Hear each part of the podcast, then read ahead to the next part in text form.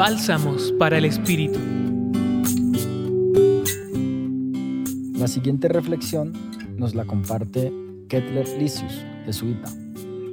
La liturgia nos invita a reflexionar sobre nuestra pertenencia a Dios como hermanos y hermanas. Ahí tenemos a Cristo que está predicando a sus ovejitas. Pero he aquí que de pronto alguien viene con la noticia de que su madre y su familia quieren verlo.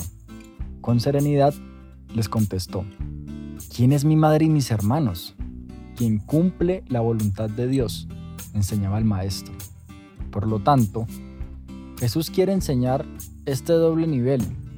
Existe un parentesco del cuerpo y de la sangre, pero hay algo más, una relación aún más profunda que une los corazones. Esta conexión de espíritu solo se da cuando dos almas tienen el mismo ideal, cumplir la voluntad de Dios. Hay, además, una última lección en este Evangelio. Si buscamos realizar lo que Dios nos pide, estamos viviendo realmente como hermanos y hermanas de Cristo que somos por el bautismo. Hoy, Jesús nos pide encarnarnos en la historia de todos los días para saber reconocer en medio de nosotros los signos de su presencia para hacer la voluntad del Padre, voluntad de perdonar, acoger, fraternizarnos, cuidar la casa común, defender la vida, promover la justicia, trabajar por el bien común.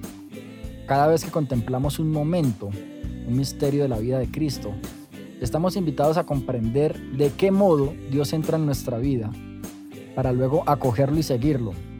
Descubrimos así el camino que nos lleva a seguir a Cristo en el servicio a los hermanos. Nos preguntamos entonces, ¿cómo hacer la voluntad de Dios hoy? Los acompañó en la reflexión de hoy Cleter Licius, jesuita, y en la voz Juan Felipe Herrera Escobar, del Centro Pastoral San Francisco Javier de la Pontificia Universidad Javeriana.